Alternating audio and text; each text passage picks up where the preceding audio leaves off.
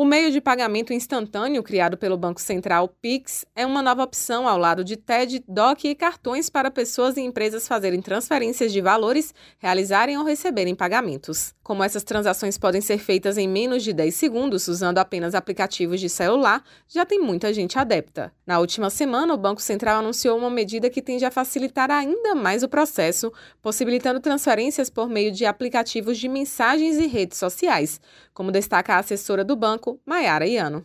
Inicialmente, a gente é, pretende, então, facilitar ainda mais a realização de pagamentos e transferências com Pix, principalmente em algumas situações específicas que podem se beneficiar dessa jornada um pouco mais simplificada.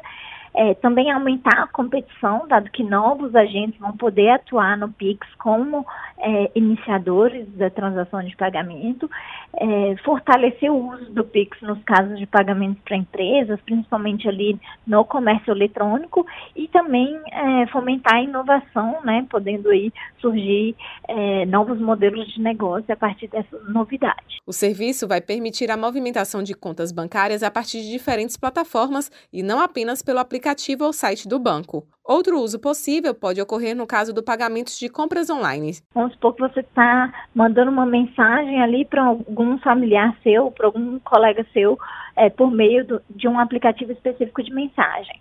E aí você quer fazer um pagamento para essa pessoa ao invés de você ter que acessar um aplicativo do seu banco e fazer toda a jornada do Pix, se esse aplicativo né, tiver a, a solução de iniciação integrada, você vai poder é, anexar um pagamento, então você vai poder ali, né, escolher que você quer mandar um pagamento, é, informar ali, por exemplo, é, se você quer imputar os dados manualmente ou é, escolher a chave Pix, e aí fazer essa transação, mandar ali na própria conversa, né? Isso vai poder acontecer também com compras no comércio eletrônico. Então, se você tiver ali é, num site ou num aplicativo é, de venda de mercadorias, por exemplo, e esse, essa instituição, né, essa empresa, ou ela atuar como iniciadora, né, ou ela contratar ali como uma instituição participante do PIX esse serviço de iniciação, você também da mesma forma, é, já ali no próprio ambiente ali da loja de virtual, você vai ser redirecionado para o app do seu banco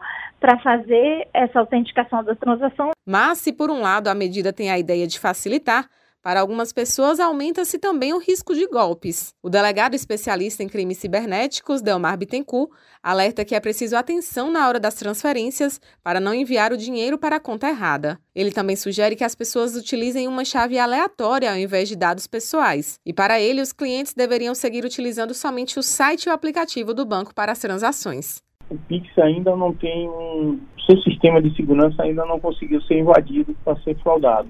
Então, o que, é que ele, os golpistas utilizam? É, engenharia social para induzir as vítimas em erro. Ou as vítimas acabam digitando o número errado do, do CPF ou do telefone, ou da chave, né? E acaba é, esses, esse, os valores sendo transferidos para, para contas devidas. Então, tem algumas questões que a gente precisa tratar, como a questão da, da atenção na hora da remessa do PIX, né? É, também a gente pede que, ao realizar o cadastro da, do PIX, não seja utilizado dados pessoais como telefone, CPF, seja feita uma chave aleatória, sem um, sem um número, sem números de dados pessoais, para evitar que o CPF e telefone fiquem circulando. É sempre utilizar o site do banco ou o aplicativo. É reduzir bastante essas transações através de aplicativo, porque está ocorrendo muito golpe dentro do aplicativo desses aplicativos de mensageria. A previsão é que o serviço, que é uma nova modalidade para pagamentos instantâneos no Pix,